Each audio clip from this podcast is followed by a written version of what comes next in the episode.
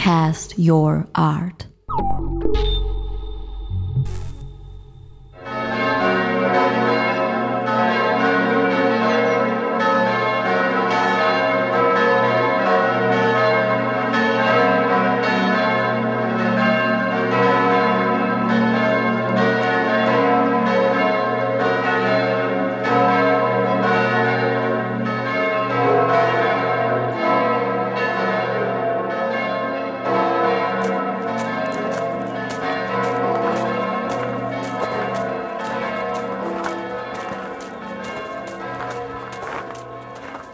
Dadurch, dass ich bei meiner Großmutter aufgewachsen bin und zu der Zeit, ich bin 1956 geboren, das heißt Anfang der 60er Jahre, äh, war das halt einfach so, dass Kinder haben halt im Sommer sozusagen den ganzen Tag touren können, was sie wollen haben am Land.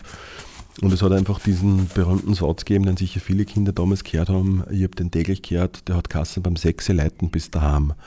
Das heißt, äh, die Stiftskirche hat einfach so, so sehr damals noch das soziale Leben mitbestimmt dass einfach das ein ganz ein normaler Zeitmaßgeber war. Das waren einfach diese berühmte 6 Uhr Leuten. Und auf diesem Titel 6 Uhr Leuten habe ich einfach versucht, in einer fiktiven Radiogeschichte sozusagen meiner Kindheit nachzugehen und habe dann in 40 Klangbildern ein mögliches Jahr, wie ich damals ein Jahr gehört habe, sozusagen von Juni bis Juni, versucht, in Archiven Teile davon zu finden, die wichtig waren für mich und habe aber dann natürlich auch Dinge aufgenommen, die mir wichtig waren und habe natürlich auch meine ganzen alten Aufnahmen irgendwie durchforstet.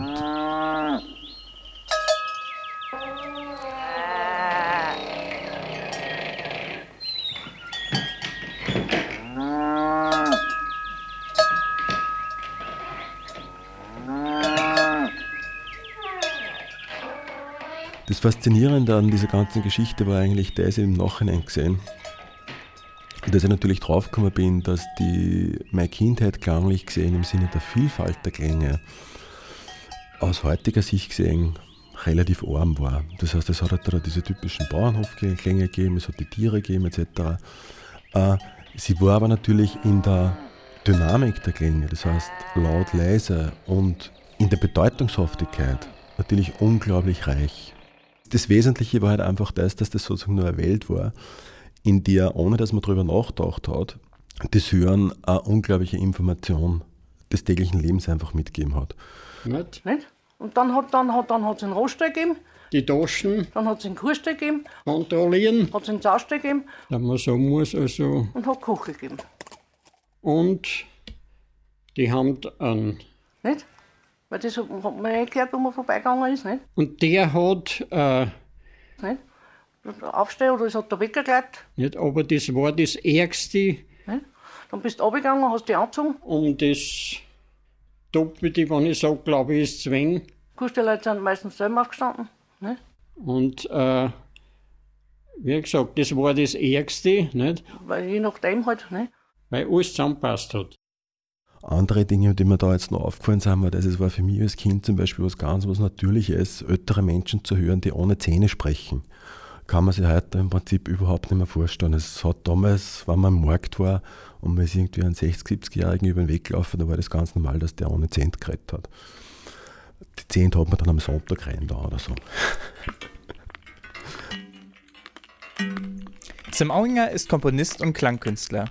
Er lebt und arbeitet seit 1997 in Berlin, wo er zurzeit auch als Gastprofessor an der Universität der Künste tätig ist. Seit den frühen 80er Jahren beschäftigt er sich mit Komposition, Computermusik, Psychoakustik und Sounddesign. Sam Auinger präsentiert seine Installationen bewusst als präzise gestaltete Versuchsfelder, in denen jeder einzelne Besucher dazu eingeladen ist, zu verweilen und dabei zum aktiven Hörer zu werden. Wenn man dann mit der Erinnerung an seine ureigene Erfahrung aus der Installation in den Alltag hinaustritt, mag es sehr wohl sein, dass nicht nur der Hörsinn geschärft ist, sondern auch das Wissen darum, dass es nicht nur unser Kopf ist, der hört.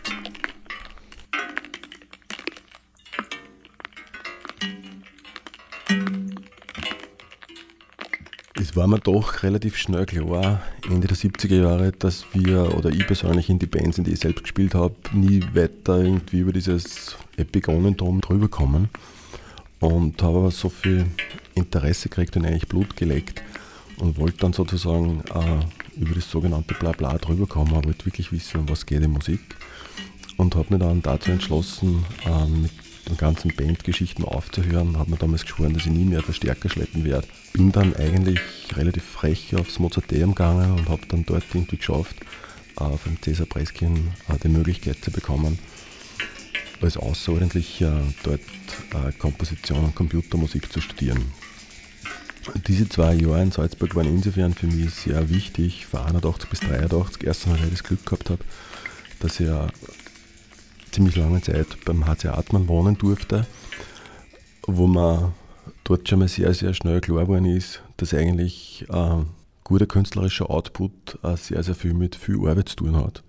Der HC war ein unglaublich fleißiger Mensch und ein unglaublich offener Mensch und habe in ihm sozusagen so eine vorübergehende Vaterfigur damals gefunden, weil ja sozusagen aus meinem eigenen Umfeld, aus dem ich gekommen bin, aus diesem bäuerlichen Umfeld, hat ja Kunst oder Musik oder Literatur hat ja überhaupt keinen Stellenwert gehabt.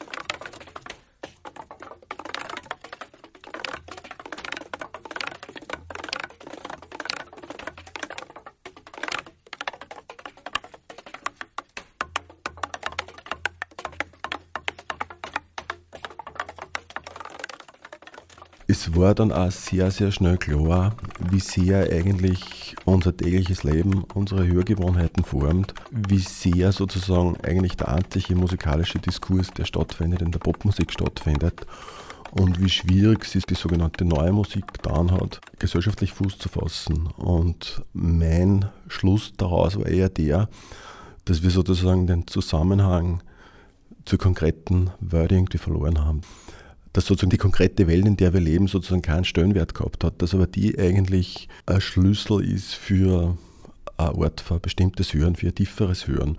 Und das war eigentlich der Grund, warum ich mich eigentlich angefangen habe, mit Klangkunst zu beschäftigen, mit Installationen zu beschäftigen, weil ich darin einfach äh, sozusagen eine Möglichkeit gesehen habe, in einen anderen Zusammenhang des Hörens reinzukommen.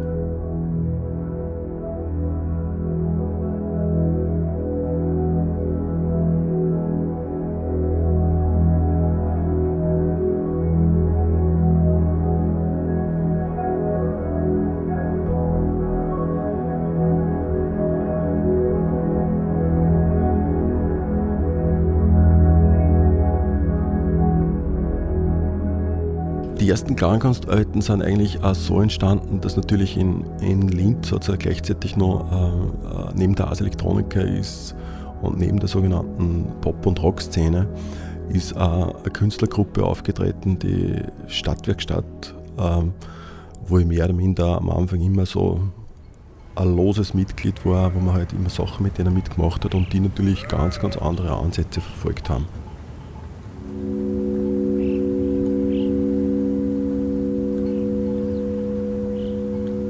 Die zweite Schiene einfach die Ars Electronica, bei der ich dann 1987 die, durch einen glücklichen Zufall die Chance gehabt habe, Rose Odling kennenzulernen, der damals von Peter Weibel eingeladen war, für die 87er Ars eine Arbeit zu machen. Und der zweite Leiter der damaligen Ars Electronica, Gottfried Hattinger, hat diese geniale Idee gehabt, lokale Künstler mit eingeladenen Internationalen als Assistenten zu verbinden, um auch die lokale Situation zu verbessern, weiterzuentwickeln etc.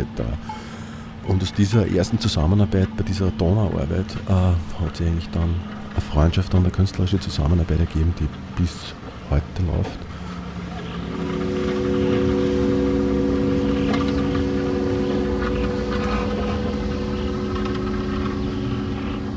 Das heißt, wir sind jetzt schon gut über 20 Jahre zusammen und machen seit über 20 Jahren Arbeiten im öffentlichen Raum und wie uns wir getroffen haben, ähm, haben wir eigentlich zwei so Übereinstimmungspunkte gefunden, die uns eigentlich bis heute noch tragen. Das eine war das, dass wir sozusagen der Meinung waren, dass im Gegensatz zu dieser unglaublich visuell dominierten Welt auch sowas wie ein Hearing Perspective geben sollte.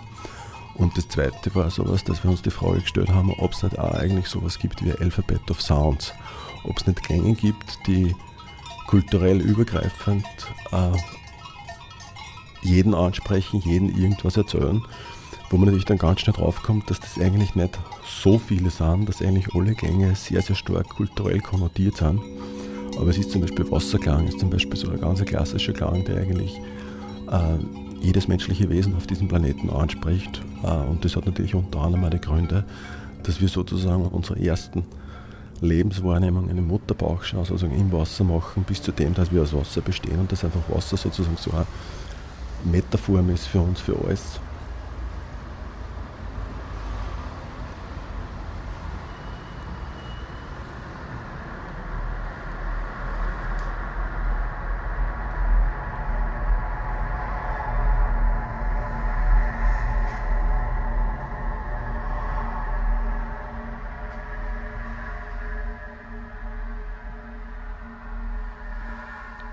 Die erste sehr große Arbeit, die wir gemacht haben, war Auftragswerk der Elektronika und der Stadt Linz zur 750-Jahr-Feier der Stadt. Die sozusagen im Zeichen Johannes Keplers gestanden. Was vielleicht nicht so viele Menschen wissen, ist, dass Johannes Kepler ja sein Harmonicis Mundi in Linz geschrieben hat. Die Grundidee darin liegt, dass sozusagen diese Planetenbahnen äh, und dass unser ganzes Sonnensystem sozusagen einen harmonikalen Aufbau hat.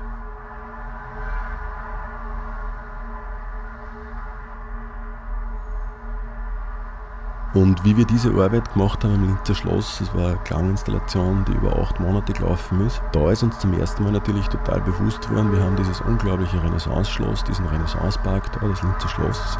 Gleichzeitig sind wir aber klanglich äh, extrem konfrontiert mit der Donauuferstraße, einfach mit der geografischen Form des Donautals, wo einfach diese zwei auf der linken und rechten Donauuferseite, diese zwei Hauptverkehrswege einfach sozusagen diesen ganzen Park permanent in so ein Autobahngefühl äh, verwandeln. Die Strategie war einfach, ähm, mit Richtmikrofonen diesen Straßenlärm abzunehmen und das durch ein Vocoder-Prinzip sozusagen wie so eine, ja, wie eine Klangwand uns damit von uns zumindest gestaltet, gestalteten Lärm sozusagen uns davor zu schützen. Das war aber eigentlich ein Schlüsselerlebnis, weil ab dem Moment haben wir uns sehr, sehr intensiv damit zum Auseinandersetzen angefangen, was kann man eigentlich mit dem gegebenen täglichen Neues eigentlich anfangen.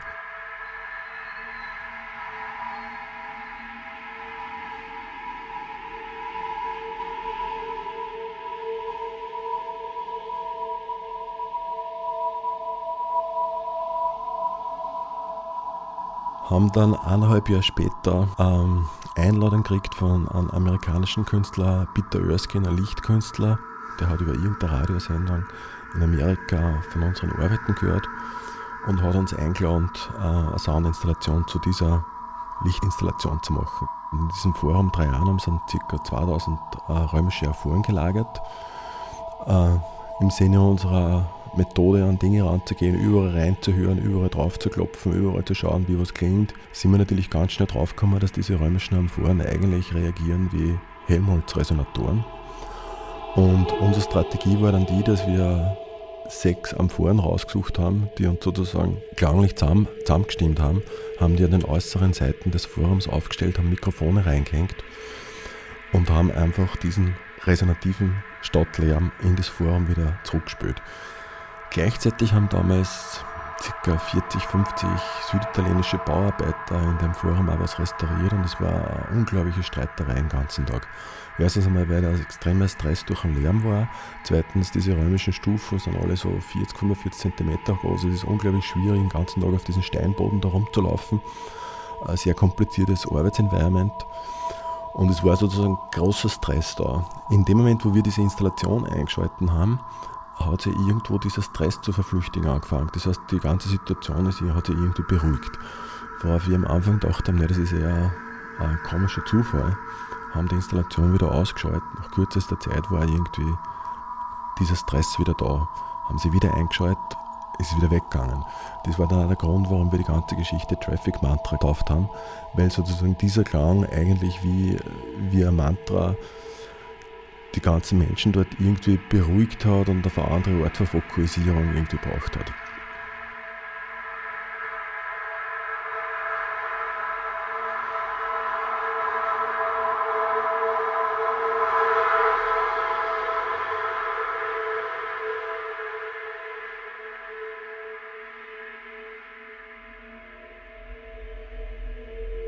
Jetzt haben wir aber das Problem gehabt, dass wir eigentlich ein geniales Tool gefunden haben, äh, mit dem wir sozusagen äh, den Straßenlärm in Realtime ähm, in was Interessantes, Musikalisches verwandeln können.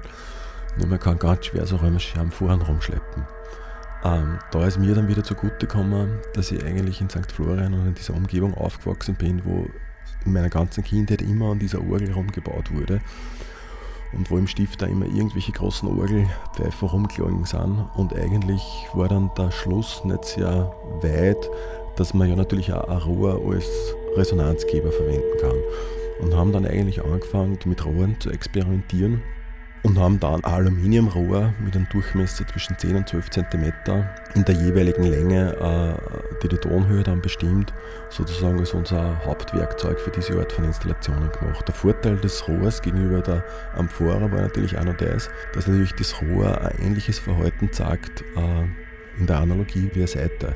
Ich habe natürlich in dem Rohr die ganze Obertonreihe im Sinne von Knotenpunkten aufgelegt. Das heißt, ich konnte sozusagen im Rohr, dort wo ich ein Mikrofon im Rohr platziere, konnte sozusagen auch noch einen bestimmten Oberton mehr oder weniger featuren.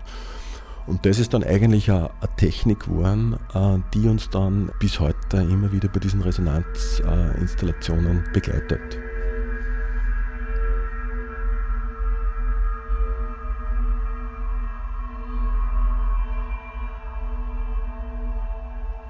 Hannes Strobel ist ein Komponist und, und äh, Bassist. Und wir haben eigentlich aus einem österreichischen Dialektspruch heraus, in Österreich sagt man gern, macht es nicht so ein Tamtam, äh, ist eigentlich dieser äh, Titel, äh, Arbeitstitel, Bandtitel Tamtam irgendwie entstanden. Und da war eigentlich die Idee, die der Hannes äh, hat mich damals immer total fasziniert, was für eine Art Klänge er aus seinem elektrischen Kontrabass rausbringt. Und er hat, glaube ich, fasziniert, äh, wie musikalisch ich vielleicht andere ganz normale Stadtklänge was spielen kann auf einem Sampler. Und damit hat sich dann so eine eigene Geschichte aus diesen zwei Instrumenten ergeben.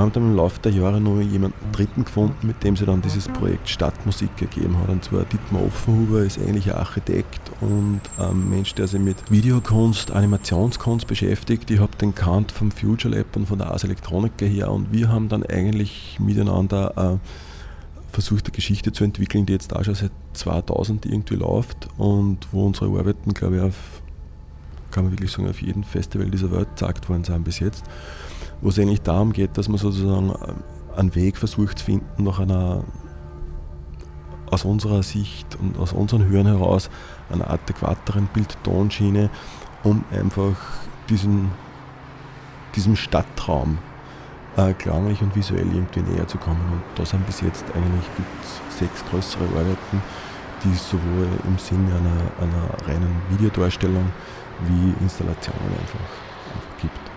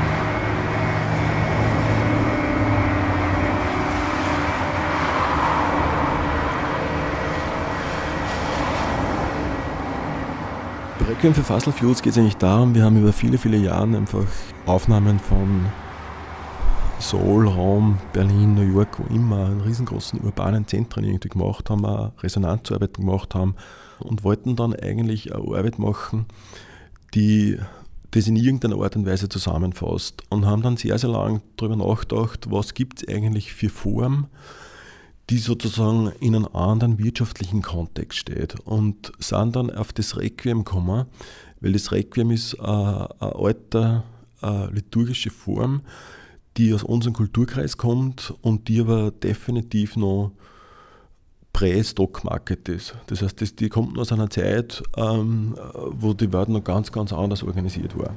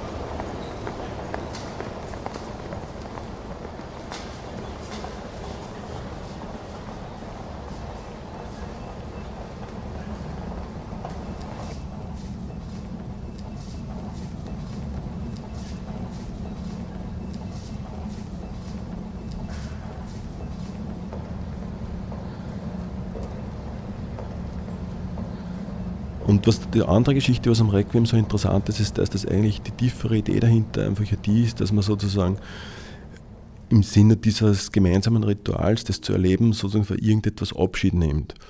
Wie wird das einmal sein, äh, wann es sozusagen keine fossilen Brennstoffe mehr gibt? Wie klingt dann die Welt?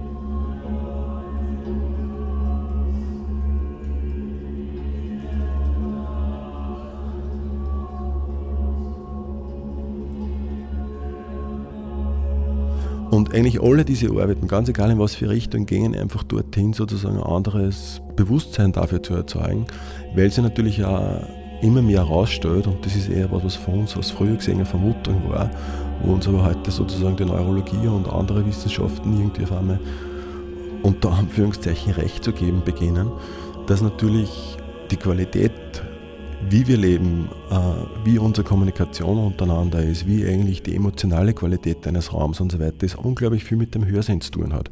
Und wenn ich jetzt sozusagen in einer Welt lebe, wo eigentlich die einzige Feature, das mein Gehirn hat, dass ich natürlich auch lerne und dass das Gehirn mir die Möglichkeit gibt, dass ich Sachen nicht hört, wenn ich mich auf irgendwas konzentrieren will. Dass ich sozusagen dieses Feature die ganze Zeit bis ins Unendliche ausreizt, wenn ich im, im, täglichen Ablauf im freien öffentlichen Raum oder was bin, weil es einfach nichts dort gibt, was interessant sozusagen zu hören ist. Das Menschliche, was es das Hören betrifft und was uns ja ausmacht, ist natürlich auch das, dass ich jemandem zuflüstern kann, dass ich Räume habe, in denen ich sozusagen in einer kontemplativen Situation Dinge durchdenken kann. Und wenn ich aber diese Räume sozusagen alle verliere, diese Situationen verliere, ähm, kommt natürlich auf Dauer gesehen ein ganz anderer Mensch raus. Und das ist einfach die Frage, die sich da stellt.